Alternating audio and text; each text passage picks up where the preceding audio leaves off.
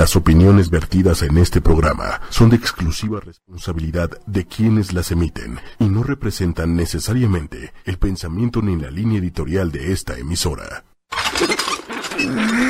En ocho y media rompemos tabús. Hablamos de forma directa. Sexo, sexualidad, tabús. Abre tu mente, descubre tu sexualidad, conócete, conoce a tu pareja, disfruta. Sexología, ocho y media, con Carmen. Hablemos de sexo y abramos la mente. Sexología, ocho y media, el consultorio está abierto. Hola, buenas noches. Bienvenidos y bienvenidas sean todos ustedes a este su programa Sexología 8 y media. Yo soy Carmen Morales, sexóloga, tu sexóloga. Y hoy me acompaña. Osvaldo Ruiz, no tu sexólogo, pero pues, el que va a hacer las preguntas por ti. Voy a estar al pendiente de lo que escriban, porque es un tema muy interesante, Carmen, el que tienes hoy. Entonces voy a estar al pendiente de lo que andan escribiendo aquí en, el, pues, en los comentarios del programa. Porque hay muchísimas dudas de esto que nos traes, la virginidad. Sí. O sea, desde, desde el tema, eh, a lo mejor como, pues científico, ¿no? De lo que es, en, en cuanto a físicamente, y también en la parte de, tal vez de, de tabú, de como que más psicológicamente en- entre los hombres y las mujeres. Sí, sí, sí. Pero platícanos, Carmen, porque Bueno, yo aquí no sé nada. muchas gracias, Osvaldo, por, por acompañarme esta, esta noche, esta fría noche. No hay de qué, un placer. Gracias. Eh, muchas gracias, bienvenido. Hoy, hoy, nos, ac- hoy sí nos acompaña Manuelito. Manuel Méndez nos acompaña en los controles. Muchas gracias. Y en efecto, como nos dice Osvaldo, el tema del día de hoy es virginidad. El- mucha gente que me sigue en, en Facebook, ya sea en mi fanpage, eh, Carmen Morales Sexóloga, o en mi página de eh, Carmen Morales R, me atreví a, a empezar a interactuar con la gente que me lee, con la gente que me escucha, y les hice la pregunta de qué era para, para ellos, para ellas la virginidad. Eh, les agradezco mucho todas sus respuestas, de verdad que fue para mí el incluir este material actualizado. La mayoría de estas opiniones fueron de mamás, eh, dos, tres por ahí opiniones desde una postura profesional, desde psicólogas, desde lo, que, lo que las ha llevado la vida a reflexionar. Les agradezco mucho, todo fue de, de- de un gran valor para y que, y, que vamos, y que voy a incluir a lo largo del programa. Pero antes de empezar a hablar de la virginidad, el día de hoy, si se festeja, eh, y recuerden que hemos hablado a lo largo de, de los programas de los días mundiales o días internacionales que nos llevan a, a hablar de cierto tema con la finalidad de reflexionar qué está pasando a nivel social, económico, político, incluso personal con estos temas que se relacionan con la sexualidad. Hoy es el Día Escolar de la No Violencia y la Paz. ¿Qué significa esto? Es eh, promover, la idea es promover Porque hace dos programas hablábamos de la violencia entre el noviazgo o tres Ah, sí, no, este, el- la violencia en el- hace dos. La violencia, pues en las relaciones. ¿no? Ajá, hace 15 días. Entonces, retomando esa, esa parte de, de la violencia, ahorita, una de las cosas que, que a mí me ha llevado incluso a tener un diplomado, a, a- impartirlo, es eh, la sexualidad en los docentes. A partir de, esta situación de la violencia que se lleva a cabo en, en la escuela. Creo que dos de las eh, áreas principales para actualizar y para modificar, para educar en la sexualidad tiene que ver con la familia, con los padres o los adultos que están conviviendo con los menores, así como en la escuela. Lo que uno aprende en casa se va y se refuerza o se pone en duda en la, en la escuela, que es un, el ambiente. Vean cuántas horas pasan sus hijos, sus hijas, sus sobrinos, todos esos pequeños en la escuela. Es mucho tiempo. Pues es la segunda casa, ¿no? E- exactamente. Y incluso se platica, ¿no? Yo, yo era uno de esos. Que en la casa eres uno y en la escuela eres otro. Ah, Doble sea, cara, Osvaldo. Sí, pues la verdad sí, o sea, en la, en la, en la casa claro que te comportas con los papás, pero en la escuela sí era una fichita, ¿no? en la escuela sí me portaba mal. Entonces, este, pues sí, muy importante la vida en la escuela. Es muy... El- Exactamente. Digo, antes, por ejemplo, los, los profesores tenían como que mucho derecho con los niños, ¿no? A lo mejor de, repri- de de castigarlos o de, de regañarlos, ¿no? Ahorita ya está un poco más controlado eso, pero pues tenía que ver con, con esa parte en la que pues, la, casi la mitad de tu vida, de tu niñez, estás en la escuela. Sí, y es un contexto muy importante porque allí es donde empezamos o se empieza a socializar. Te empiezas a vincular con otras personas, te empiezas a elegir con quién te vas a juntar, con quién vas a convivir y ya no está esa imagen de autoridad en donde tu mamá te va a decir si con él sí o con ella no vas y, y le comentas dos, tres cosas, pero ahí donde tú ya empiezas a tener una autonomía y decidir con quién tú vas a empezar a relacionarte.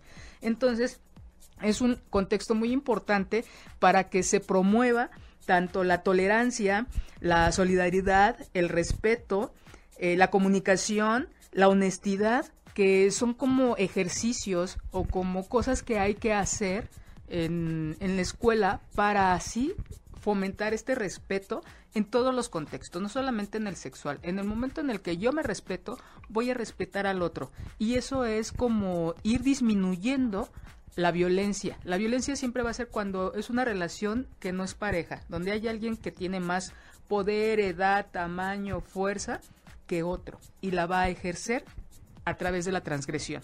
Entonces, esta manera, el reconocerme yo como ser humano, el respetarme, el empezar a vincularme, como hablábamos hace ocho días, hace 15 días, de empezar a generar vínculos sanos, funcionales, en donde yo tenga esa eh, capacidad y poder de decir, de decidir y que se me respete, eso empieza a tener, a, a que uno se empiece a relacionar de una manera más pareja y no y evitando la, la violencia. Dicen, sí. No, Carmen, así ya hablando de escuela y de educación sexual, ¿tú a qué edad, bueno, hubo un ¿Ya vamos a empezar con preguntas íntimas? Sí, ya. Soy un libro abierto, Empezamos. Osvaldo. De- Desde el primer segundo ya sabes.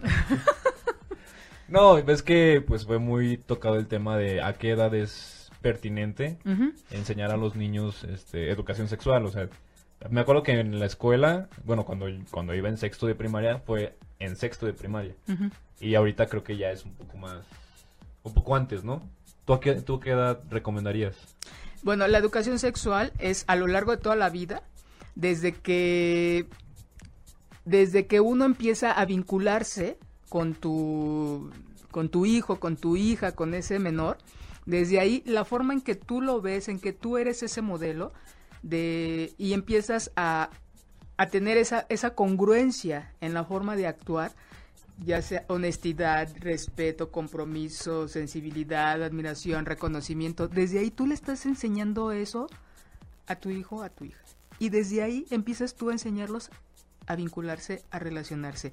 La sexualidad, recuerden que no tiene que ver exclusivamente con la relación coital, con una penetración, con una genitalidad. La sexualidad tiene que ver, como hemos hablado, Osva, cómo nos relacionamos, con quién, el respeto a nosotros. Si nosotros tenemos esa parte, Hablamos hace un rato de, de, este, de qué cosas te llevan a que la primer, tu primera relación erótico sexual te duela. Entonces uno de los factores es la falta de lubricación, en que en tu primera vez pues es- tienes mucho, estás muy ansiosa, tienes mucho nervio porque desconoces el área, desconoces esa experiencia. Entonces estos factores te llevan a que se vaya limitando tu, y esta, este acto de intimidad tan fluido. Entonces, si tú, si tú conoces a la persona, si tú tienes la confianza, si sabes que hay respeto, entonces va a ser una situación más fluida que cuando no lo hay. Entonces, tanto en la intimidad como en la manera de relacionarte. Entonces, hablar de, de la sexualidad no solamente tiene que ver con un aspecto coital, sino con todos estos factores eh, psicológicos, sociales y sexuales dices tú, ¿a qué hora empezamos a hablar? En el momento en que un aspecto psicológico de la sexualidad es cómo me vivo yo como mujer, cómo me vivo yo como hombre, eh, qué significa para mí este, este- estos actos, qué tipo de gente o de personas me voy a relacionar. Entonces, todo eso es hablar de sexualidad. ¿Qué rol sexual voy a llevar en la vida, si uno masculino, uno femenino, más allá de mi genitalidad? ¿Qué es lo que me han enseñado? O sea, se habla de esto desde que tenemos memoria. Exactamente, entonces Desde ese, que podemos hablar. esa constante tiene que ver con, con- con diferentes contextos de la sexualidad y no solamente con una relación erótico-sexual. Ahora, de, retomando tu pregunta, y si nos vamos a ese punto específico, ¿cuándo es el momento o cuál es la edad en la que se sugiere se tenga su primera relación erótico-sexual, va más allá de la edad. Normalmente tendemos a, a regularnos bajo rangos, bajo parámetros. Legalmente hay una edad de 18 años para arriba, ya somos personas, este, ya no somos menores de edad, ya somos adultos, ya somos responsables de nuestros actos, incluso se nos lleva, puede llevar a cabo legalmente, ya es un estatus diferente. Pero no hay una edad para, para especificar, pero sí hay aspectos como consecuencias de lo que puede suceder después de una relación erótico-sexual. Y eso sí lo aprendemos en casa. Dice un autor que no recuerdo ahorita, dice, cuando nosotros les enseñamos a nuestros hijos las consecuencias sociales, psicológicas, económicas de la primera relación erótico-sexual, y ellos están conscientes de lo que viene, entonces ellos van a decidir en qué momento van a estar preparados. Realmente, este, el, la historia de nuestra vida nos lleva a, culminar o a iniciar ese, ese ciclo, porque, porque es un ciclo, así como al, más adelante voy a hablar de la virginidad, cómo hemos perdido el, el, punto de importancia en iniciar, en compartir nuestros cuerpos con otra persona, lo hemos hecho a un lado por basarnos en este concepto social y religioso que es la virginidad. Sí, como nos dice Sony Sony. Bueno, saludos primero a Iliana Santana, ¿cómo estás? A Irma Rivera, creo que es tu mamá, ¿verdad? Sí, sí, mi mamá. Mira, Saludos, admiradora tuya. Señora, mucho gusto. Saludos. Este, Verónica Hernández, saludos. Y dice Sony Sony. ¿Desde dónde viene el concepto de que la mujer, de que la mujer tenía que ser virgen? Que de hecho, no se pierdan, tenemos de la sección de mitos y mitos y realidades en ocho y media. Y se platica un poquito de esto, del, de que trae una base pues un poquito religiosa, ¿no? Ajá. Pero a ver, cuéntanos más o menos. Muy, este, me, gustó mucho la, la respuesta, retomando las respuestas que me dieron en, en Facebook, que decían que la virginidad es asociada a la pureza e inocencia. Dicen, es un estado de inocencia y pureza, es un precio al valor de una persona. De verdad que eh, me dio mucho gusto porque todas estas respuestas, claro que tienen algo de cierto, nada más vamos a acomodar la parte em, este, histórica.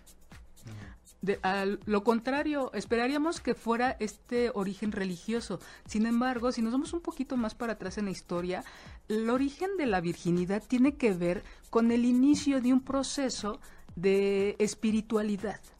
Decían que el hecho de dar vida es un hecho tan poco explicable. Habrá mucho, o sea, se podrá decir que al iniciar o a- al fecundarse un óvulo con un espermatozoide te dan toda esta Ahorita, explicación. ahorita ya sabemos mucho, pero antes... Ajá, te dan toda esta explicación biológica, sin embargo, es eh, tan sorprendente esta capacidad del ser humano, del ser vivo, de dar vida, que muchos, este, mucha gente, muy, muy, muchos sabios decían, es que al abrir esta cavidad vaginal y ser penetrados para iniciar la vida, es abrirte para iniciar una vida espiritual. Entonces, me, me parece muy importante este aspecto porque lo hemos dejado a un lado, Osvaldo, lo hemos dejado a un lado, eh, este, no, no recuerdo quién, quién nos, no- nos, nos pregunta, Sony Sony. Sony Sony, porque es de, voy a perder algo. Es a ver, ¿cómo vamos a perder algo que, nos, que, es- que nosotros ya traemos? Es como, vamos a perder un dedo y esto nos va a iniciar en algo. No, es un atributo que Ana Laura no- me hizo favor de, de, de- de- de describirlo con esta palabra tan asertiva. Es un atributo, es el valor que yo le doy, el, a un, el concepto que yo le doy a algo que ya está. Entonces es, yo ya tengo, biológicamente, pues vamos a ver que el, el himen es una membrana que cubre el canal vaginal. Hay diferentes tipos de himen, unos son este, muy elásticos, otros cubren totalmente el canal vaginal, otros son muy sensibles que incluso haciendo ejercicio con una caída se va a romper. Entonces eso se ha asociado desde el punto de vista biológico pero anteriormente es como iniciar a un proceso diferente de vida. Iniciar mi vida eh, sin... Puedo iniciar mi vida reproductivamente hablando o puedo iniciar mi vida en donde me voy a vincular física, emocionalmente y espiritualmente con otra persona.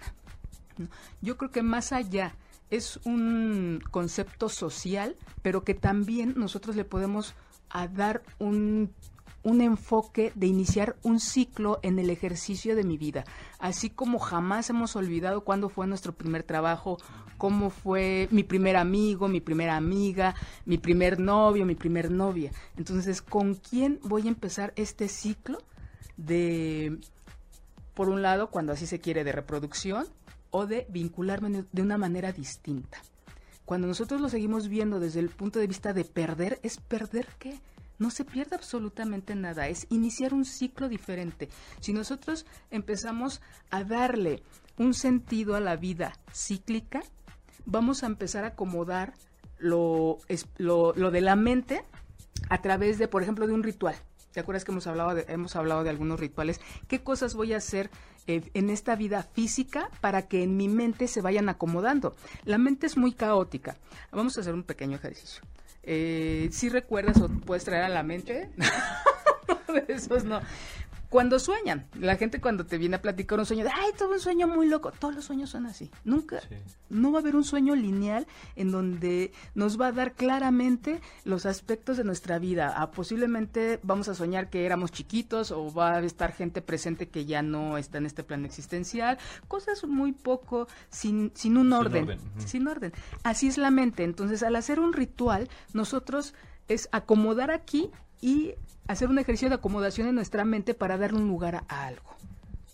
Y eso normalmente no lo hacemos. No saben. Digo, un ritual, o sea, puede ser, a lo mejor cuando llego de mi casa, mi ritual es tal vez quitarme los zapatos, dejarlos en un lugar específico, las llaves también van en un lugar específico. De ahí pues ya sé que a lo mejor tengo hambre, entonces este como que lo que lo que va enseguida es ir a la cocina y ya sé que tengo ahí mi comida, no sé. ¿Eso podría ser o te refieres más como a una parte ¿Qué será como para ordenar mis ideas? Exactamente, para ordenar tus ideas, para ordenar esa mente, para que tu mente diga, ay, sí es cierto, ya empecé esto. Sí, es darle lugar a un momento importante en nuestra vida, como algo más común es el matrimonio. ¿Qué es lo que hace la gente cuando se une en matrimonio? Todos estos preparativos hacen una ceremonia en se donde elige a la gente que va a ser partícipe. Exactamente, nos vamos a unir en esta relación ante Dios, ante la sociedad y ante la, este, las leyes. Se va esta relación, entonces ya no solamente vivimos bajo el mismo techo, estamos comprometidos o comprometidas, sino ya se hizo algo que se internaliza en nuestra mente en donde tú y yo somos una pareja. Es la idea de, la vida, en la, eh, de, nuestra vida en general. A veces la pasamos así y la mayoría de las veces es doloroso. Si lo seguimos viendo desde este punto de vista de perder, perder la virginidad. Cada quien le, alguien decía, es que cada quien le da su significado. Sí, cada quien le puede dar un significado. Lo que sí es un hecho es que es un cambio en tu vida. Entonces, ¿cómo sería este ritual de iniciación? Ándale. ¿Cómo sería este ritual de iniciación a la vida sexual? Les voy a les traigo algunos este, rituales de, de, iniciación de, de, virginidad en diferentes culturas. Y por ejemplo, en Mesopotamia eh, decían ellos que las vírgenes estaban protegidas por el himen de los espíritus malignos. O sea, imagínate qué, qué significado se le daba. Em, debería decían que las vírgenes deberían de ser consagradas a una diosa de la fecundidad. Lo que yo te decía, al ser penetradas, eh, eh, al, ser iniciadas en esta parte tan espiritual de dar vida, no solamente biológica, sino de iniciar en un estado de conciencia, presumiblemente pues uno debería de estar preparado, preparada para tener hijos cosa que a veces nos, nos olvidamos de, de ello, ¿no? es de física, y física, emocional, espiritual, económicamente, ¿no? Porque cuántos, si nosotros no programamos, no planeamos, ese chin, pues ya estoy embarazado. No, bueno, hay quien dice que el trabajo echa andar a la mula, ¿no? ¿Cómo va? ¿O cómo va ese dicho? ¿Sí? quedó muy Cuando ves que ya se te viene todas las deudas, pues ya empiezas a trabajar más. ¿no? Búscate otro trabajo. Pero bueno. Pero bueno, la idea es que si, no es porque sea lo mejor, sino la idea es que si planeamos, pues los resultados, dicen, de hecho hay, un, hay unos... Eh, gente especializada en finanzas, que ningún negocio puede irse a la quiebra a menos que no se haya organizado de manera correcta. imagínate. No me parece muy... Si es cierto, si no lo haces bien, pues eso es- eso es- a eso se La dedican muchos. ¿no? Si no lo Ah, haces bien, entonces algo va a, su- va a salir mal. Entonces, si tú planeas, entonces la idea es que salga un resultado eh, próspero de Pues un crecimiento. bebé bonito. ¿Mande? Pues un bebé bonito. No, porque el, ne- el negocio es como un bebé, ¿no? ¿Y quién el no- matrimonio no- es también como... también- No, el No, matrimonio es como un negocio. como negocio. ¿Pero qué? ¿El matrimonio es como un bebé? No, que el bebé es como un negocio. ¿Por qué? Inviertes pues y luego no. esperas las ganancias. ¿o cómo? Es una inversión. No, pues hay muchos. No, Sí. ya estoy diciendo, mira. No, pero anteriormente... Pero, por ejemplo, en, en los ranchos, hace mucho tiempo, este, dependía, ¿no? Si tenías un hijo varón, se conservaba. Si tenías una hija, este, muchas veces, pues, digo, como Dios les daba a entender, pues la enterraban o, o mejor no, no seguían criando esa hija, porque esa hija, cuando sea grande, se le iban a robar. O sea, iba a llegar el novio, se le ¿Y iba no a les robar iba a generar? y no les iba a generar, no iba a haber gente que trabajara para el campo, para, para el territorio de la familia. Ajá. Entonces cuando era varón, el varón se quedaba y al contrario, jalaba a una niña de, de otro terreno Ajá. y trabajaba en la, digamos que en la finca. Para No. que... Para, y ya generaba más. ¿No te sabías esa, Carmen? Más o menos, yo me sabía en donde el- el- la hija menor no se casaba, se quedaba en la familia para el para que cuidara a los papás. Y este y sí, la que sí me sabía es que a las hijas se les mataba o se les desaparecía porque ellas no iban a generar, no iban a producir. Al contrario, iban a generar un, vas- un gasto que no iba a ser remunerado. Sí, o sea, iban a invertir eh, como que en criarla, pero pues al final se le iban a robar. O sea, se iba a ir a otra, a otra casa, ¿no? Ujú. Pero bueno. Y este y bueno, eh, con los musulmanes, desde el punto de vista musulmán, eh, una mujer pierde valor, o sea, ya desde ahí se está viendo como objeto, como algo económico, pierde valor y este ya no puede llegar al altar porque pues ya no tiene esta valía, ¿no? Y los padres incluso pueden matar a sus hijas y pierden la, la vi- la virginidad porque esto implica la reputación de la familia. Ah, son- muy importante, ¿no? Es como, Sí, sí, sí, era- o sea, eso claro. habla de, de nosotros, Claro. ¿no? Y hay en Japón, bueno, en Japón se, se hacía, ya no se, ya no se hace tanto, el, la ceremonia de desfloración, el misuage, en donde a la geisha, a diferencia, mucha, mucha gente aquí en el occidente dice que son como prostitutas. La verdad es, no podríamos comparar porque es diferente la creencia. Ellas, las geishas, pues eran mujeres que preparaban, eh, gente muy, muy letrada, que sabía realizar muchas actividades, tocar instrumentos, muchos, sabi- sa- una mujer muy, muy, leídas, ¿no? Las preparaban, pero ellas decidían este, y por supuesto, para perder, eh, para esta ceremonia de desfloración, veían a un hombre adulto o de mayor edad con experiencia y con dinero. Porque ellas decían que si se relacionaban o si su primera relación sexual eh, o si la virginidad la iban a perder con un joven, este incluso podría ser torpe. Entonces la idea era que les enseñaran, bueno, que, tu- que tuvieran finalmente una relación placentera. Esta iniciación, ya cuando se escogía a la persona, pagaban mucho dinero. Las geishas. Las geishas, les- las, las, eh, la, la okasan se le llama a la que era como la encargada de la, de la, de la geisha. eh, en el momento de la desfloración, preparaban así toda la salita y demás, incluso sus, sus, sus hermanas, se llamaban hermanas, estaban en un cuarto a un lado para que ella, y hacían así a veces ruidos para que ella se sintiera acompañada cuando in- iniciaban. Este ritual duraba, esta ceremonia duraba seis días. De estos seis días, el, ponían, en los primeros cinco días, ponían tres huevos en la almohada. Y ya después, el no, no era el de que la primera noche tuvieran el encuentro erótico sexual, sino de esto, el tipo rompía los huevos, se ponía, se comía él la yema y la clara se la untaba a ella en medio de los muslos y le empezaba a estimular introduciéndole los dedos. Entonces, de esa manera, duraban así cinco días para que, así que por aproximaciones sucesivas y para disminuir el nerviosismo de la geisha, el, este, que hubiera confianza, al sexto día presumiblemente ya se sentía confia- con más confianza y pues más erotizada la geisha y era hasta ese día cuando tenían relaciones sexuales. Qué extraño. Bueno, qué inversión. Eh. Uno se, se pone una guarapeta y ya se me fue. O, o a ella, ¿no? Yo ni me acuerdo quién fue, ¿no? Uno de esos. Alguno de ellos. Este, sí, Sony, de repente me salgo del tema, pero este, finalmente hablamos de sexualidad. Gracias por recordarme, ya retomamos. verdad es que se nos vino otra cosa. Dice Sony Sony, es un eh, fenómeno sociocultural aprendido, es el machismo en todo su esplendor y existe de los orígenes de la humanidad. Vamos a esa parte, ya les hablé un poquito de la parte espiritual de la virginidad, que no tiene que ver precisamente con esta eh, parte de romperse el himen, no, no, no, sino de introducirse en un tipo de vida, de vincularse de una manera diferente y que si uno lo decide, así va a ser a lo largo de la vida, ya sea con una persona o con diferentes parejas, dependiendo cada, cada, cada historia de vida. También, como retomando el machismo que nos dice Sony, hay una explicación desde Freud bastante interesante en donde él, él dice que dice la estima la, la, la virginidad tiene que ver con que el hombre asegure que no lleve recuerdos comercial de comercio sexual con otras personas. O sea, de tú vas a no haber antes de mí no va a haber otra persona.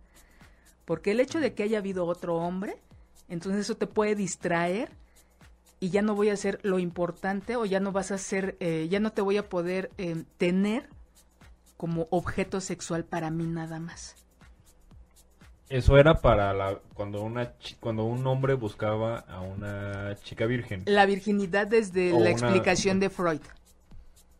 Ok, digamos que yo estoy buscando esposa Ajá. y yo tenía que encontrar a una chica virgen porque así yo iba a ser como que todo para ella, ¿no? Iba a ser pues una experiencia única y se iba, bueno, iba a ser una relación como que más fácil de llevar tal vez. Ajá. A eso se refería. Claro. Y no me Ah. parece tan mal. no me parece tan mal porque sí, este, este, esta idea de que eh, la mujer le pertenece al hombre sale desde aquí. Desde tú nada más eres mía. ¿Y qué sucede cuando muchos hombres le dicen, ¿te acuerdas que hablamos en algún momento de la violencia y los celos? Que le decía, este, ¿en quién piensas? Las características del celoso, ¿no? Dime en, qué- en quién estás pensando. Seguramente en el otro. Y es de, este, entonces, el hecho de que no haya nadie antes es no está pensando en nadie más que en mí.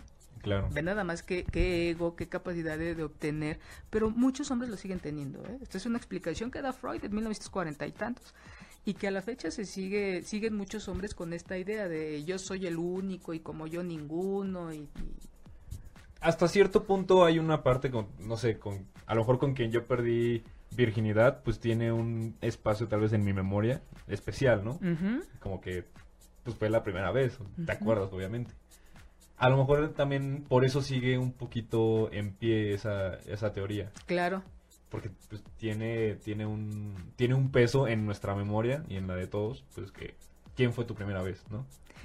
y que y esta pero también es hablar de que hay un respeto y hay una vida individual y una vida en pareja o sea antes de mí tuviste una vida ¿no? si nosotros nos relacionamos como hablaba en un principio por eso era importante hablar del día escolar de la no violencia si nosotros promovemos la educación a nuestros hijos desde el respeto entonces yo voy a respetar la vida de él o de ella antes de mí no me como dicen lo que no es de mí lo que hay un dicho ¿Cuál? que dice De- este El que con lobos anda, aullar se enseña.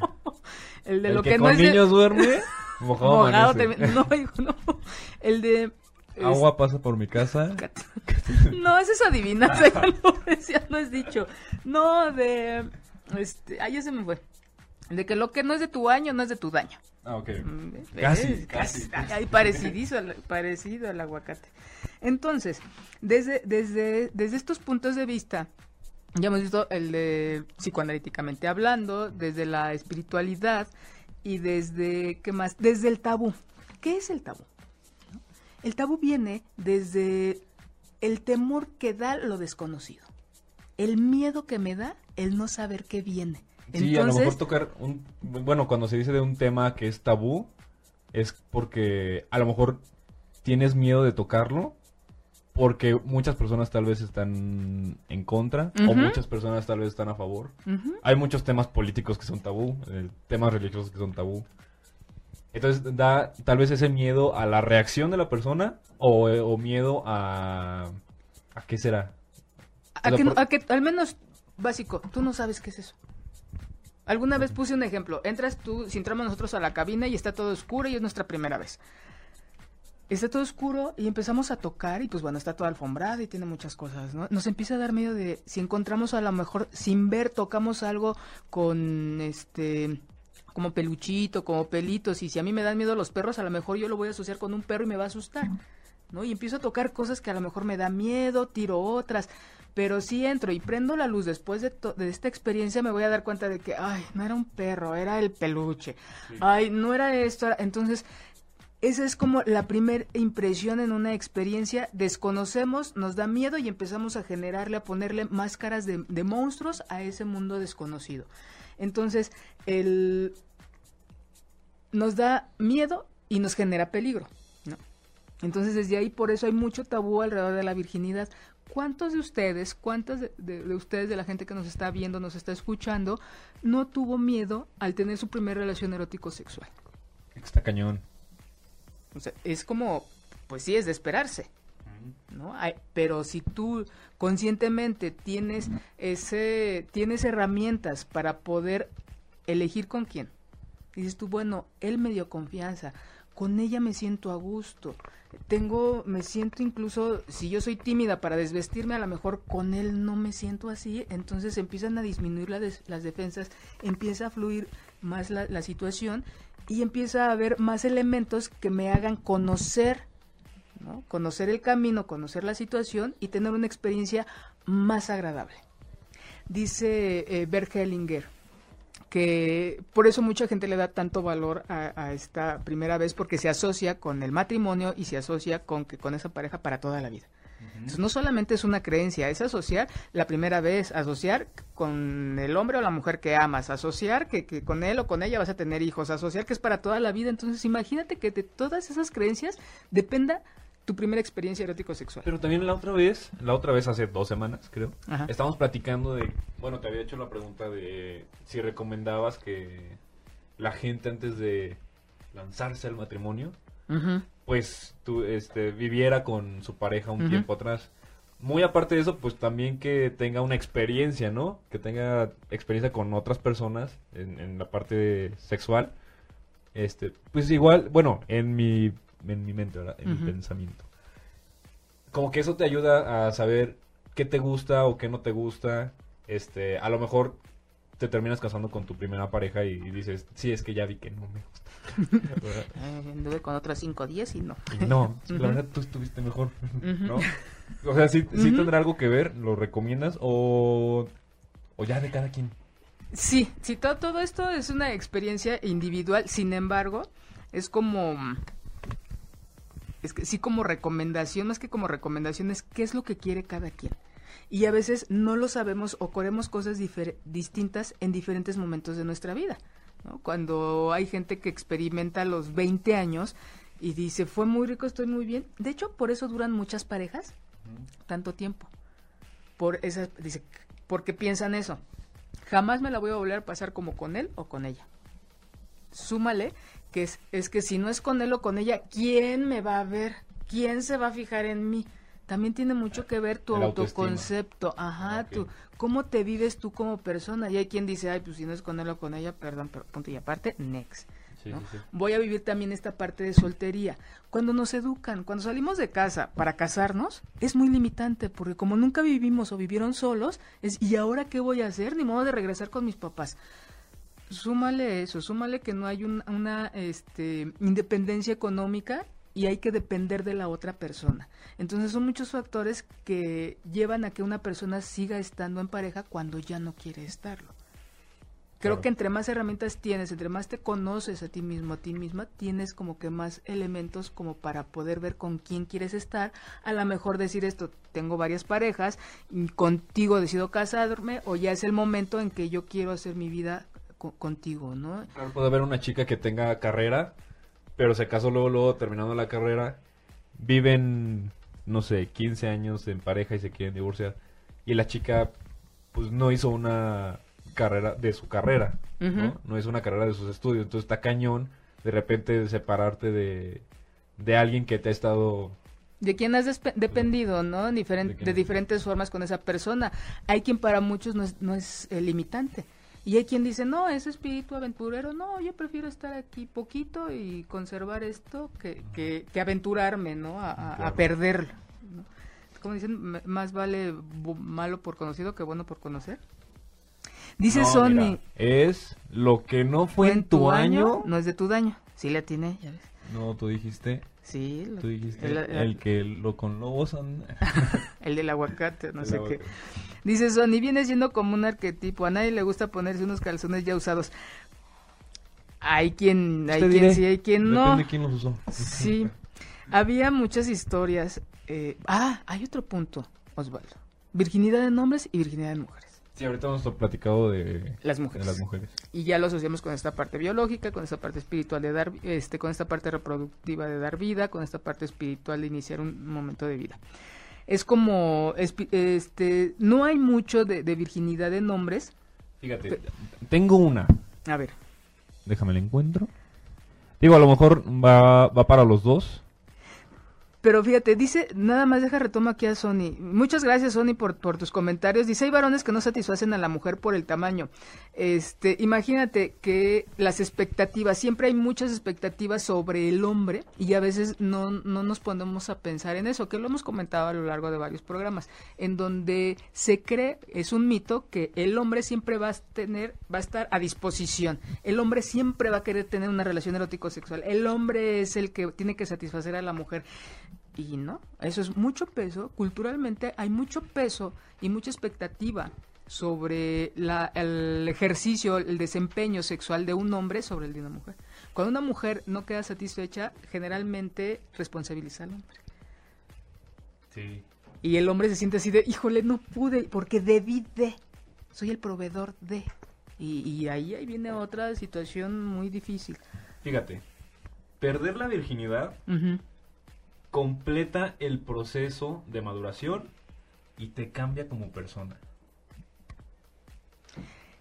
O sea, más que, que cuando tienes 17 años y, al día siguiente cumples 18 y que se cree que amaneces así como una nueva persona y ya puedes votar. Sí. Mejor la virginidad, eso sí te complementa, eso sí completa la maduración y te cambia, o sea, ya eres otro. No, ya, Soy realizado. este, eh, ningún acto aislado o, un, o una sola situación o un solo factor te va a llevar a un estado de crecimiento. Uno solo, jamás en la vida. Sí, no soy mejor persona ni peor. No, o sea, simplemente... Bueno, depende con quién es. Lo que pienses, de, por ahí nos decían en, en- en- de las opiniones en Facebook, es que depende de cada quien el significado que tú le des. A estas alturas ya es el significado que se le dé en nuestro país, por ejemplo, ¿no? Porque hay unos que dicen, ay, por favor, o sea, quien puede, de- un hombre puede decir, es que sí, yo le quité la virginidad a 3, 4, y hay mujeres que dicen, ay, por favor, yo con un principiante, qué flojera. Claro. ¿no? Entonces también depende de cada quien cómo vea, pero que sí, de que sí se le da un, un significado, sí se le da. Revisen cuál se le da y revisen que es el inicio del ciclo de un ejercicio, de una actividad que va a llevarlos a vincularse, a generar intimidad con él o con ella o con los que ustedes quieran. ¿Y qué, qué más me decías de tu pregunta? Algo más te iba a decir. No, de. O sea, complementa, completa el proceso de maduración y te cambia por- como persona. Eso era la pregunta. Sí, no, este, te digo, un- una sola cosa no te va a llevar a, a un cambio así de, de radical. Fíjate este. Los hombres ya saben qué, qué hacer en su primera vez. O sea, como que haz de cuenta. Mito. Sí, o sea, es mito o realidad. Como que ya traemos un chip Ah, sí. ya. Ah, ya, ya sé cómo. Sí, no, pues este, definitivamente no, es, es un, un- gran mito, eh, todo se va experimentando. Hay a quien le gusta tener su primera relación sexual con alguien que también va, va iniciando. Eh, he tenido, tuve un paciente hace algunos años en donde él su primera relación sexual con su primer novia, creo que fue como a los 17 años, los dos era su primera vez y la recuerdan muy bonito. Entonces, así como hay a quien le gusta que haya un crecimiento a la par, también hay quien le gusta que o de haber decidido en que quiero que me enseñen en mi primer relación erótico sexual Sí. o quiero enseñar, ¿no? Es como eh, de son gustos diferentes. Hay algo que sí me gustaría decirles, biológicamente no hay una virginidad en el hombre. Bye, Sony. Que ya se va Sony. Ay, Entonces, Sony. Bueno, Borga, soy psicoanalista. Gracias, Sony. Un, un abrazo. Muchas gracias. Este, pero puedes terminar de, de verlo. Eh, yo lo ahorita lo comparto en, en, la página o en ocho y media, lo compartió hoy, ¿verdad? Ocho y media lo comparte por si quieres terminar de, de ver, de, de, este, de vernos, Sony. Entonces, en, decíamos que biológicamente el significado que se le da a esta membrana, que se llama imen en la mujer, es al, al desaparecer, pues se pierde la virginidad. En el hombre, tuve un paciente que una vez llega y dice, es que tengo una duda, fíjate que yo ya he tenido diferentes parejas sexuales y con mi pareja el fin de semana pasado en Acapulco estábamos muy, este, bueno, imagínate en Acapulco, todo muy rico. Dice, entonces creo que perdí mi virginidad por fin. Y yo así de mande, ¿cómo que ¿Cómo perdiste tu- ¿Me puedes explicar, por favor? Y me dice, es que estábamos teniendo relaciones sexuales, yo la penetré y cuando saco yo, sale mi pene, me doy cuenta que estoy sangrando de mi pene. Dice, entonces ya cuando me reviso, dice, tenía yo un pellejito que se había, que se me había despegado, sangrado y me dolía un poco. Entonces, yo creo que así como la mujer sangra en su, en su, eh, cuando pierde la virginidad y se le rompe el himen, pues yo- también los hombres sangramos. No, señores, lo, esta situación le sucede a más de, le ha sucedido a muchos hombres, este, se les desgarró, se les desgarró el frenillo. ¿sí? El frenillo desde el pene se les despegó. Déjame busco con ese. ok, es este... Entonces él decía que había perdido la virginidad, no perdió la virginidad, se le desgarró el frenillo y tiene y él ya llevaba como tres cuatro días sangrando y le ardía mucho. Hay que ir al médico para ver si requiere por ahí algún tratamiento, este, un poquito más de, de más cuidado, porque si no esto puede generar por el área en donde se encuentra una infección. En el hombre no hay ninguna telita, no hay ningún, este, el prepucio tiene se une al glande y ese cachito que se une se llama frenillo. Entonces a él se le despegó, se le desgarró, se le, se le levantó, entonces por eso sangraba, pero eso y no no fue el único. A partir de ahí como es poner, empe- empezar a poner atención en otros aspectos y son varios hombres los que han manifestado esta eh, pues esta asociación.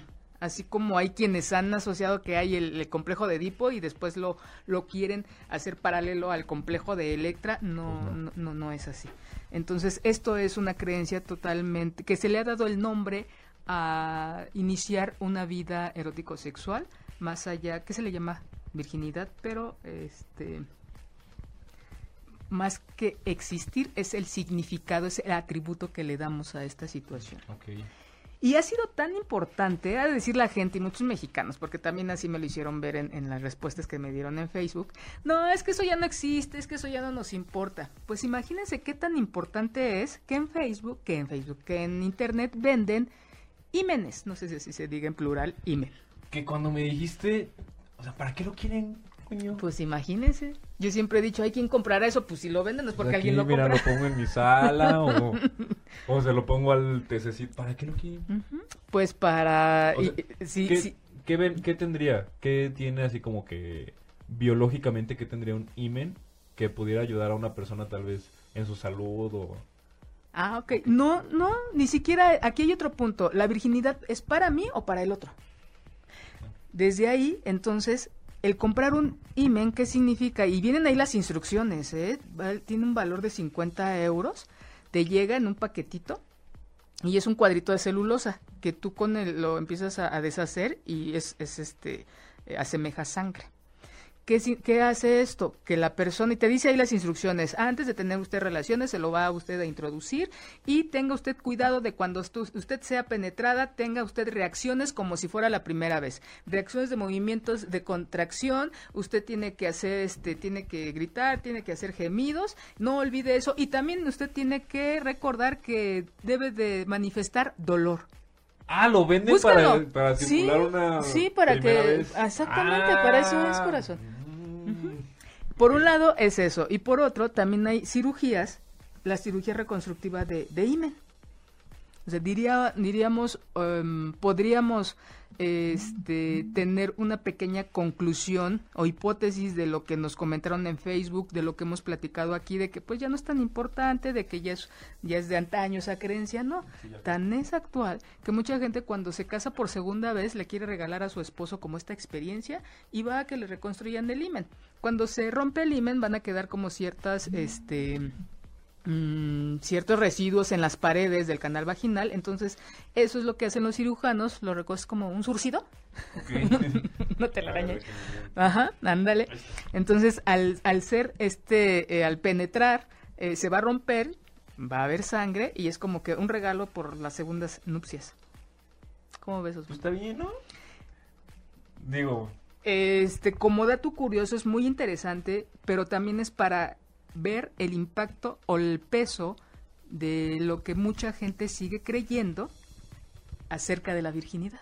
ah, bueno, pero obviamente el esposo ya sabrá que pues, su esposa no es virgen.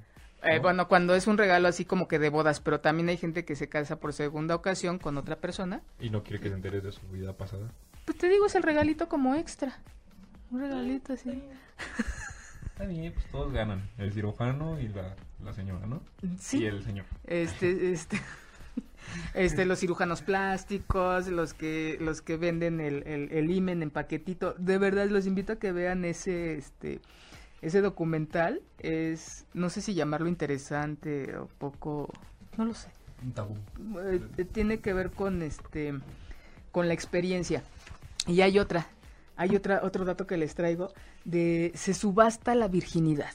¿Habías Ese escuchado de eso? Sí, pero bueno, lo he escuchado así de no sé qué niña subastó su virginidad a un millonetas y la pagó por tanto. Han Hasta pagado ahí- 3.5 millones de dólares. 3.5 millones de dólares. Y- Hasta ahí sí fue como que tu decisión está padre, pero imagínate que ya viene otro, a lo mejor ya otro fondo este lucrativo, pues ya sabes las organizaciones como son de malditas. Pues que estén usando niñas, ¿no? De, o sea, para Para, para- ah, para para, ajá. Sí, sí, sí, sí, este, ahorita ya no puede, como que es el riesgo, ¿no? De, de- de este tipo de cosas.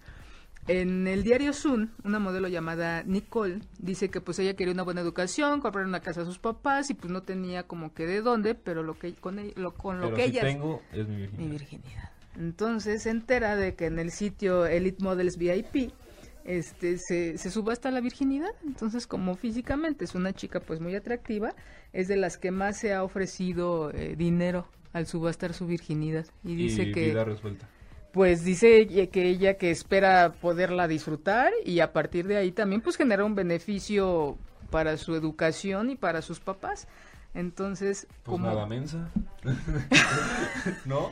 este es como que parte del- de, los emprendedores de los negocios ver la necesidad entonces vamos a cubrir esa necesidad esta es como la explicación desde ella qué vemos por parte del hombre que ofrece tanto dinero que ofrece una cantidad para poder él ser el Acreedor de, de su imen. de su imen de su cuerpo de su de qué no o el iniciador No, y es que a lo mejor aquí viene donde se une la gente que dice, no, es que eso ya fue del pasado y la gente que todavía conserva ese, esa importancia, ¿no? Digamos que la chica es como un, ah, pues si me van a pagar por mi virginidad, chido, a mí no me importa. Y viene este señor millonetas que dice, no, es que es súper importante, y si yo pago tanto me sentiría, ¿no? Ahí se unen. correcto Entonces todos ganan este otra vez. Siempre hay un roto para un descosido. Ahora sí le tiene el dicho.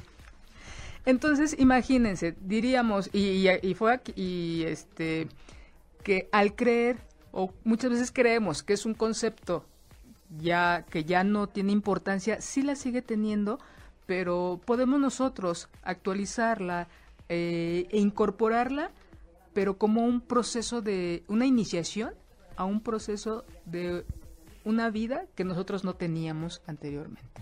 ¿no? En donde yo deseo compartirme, yo deseo eh, vivir una experiencia erótico-sexual con él, con ella y, y todo lo que esto implica, ¿no? Más allá de perder, ¿qué voy a iniciar como ciclo como, un, como parte de un ciclo de la sexualidad.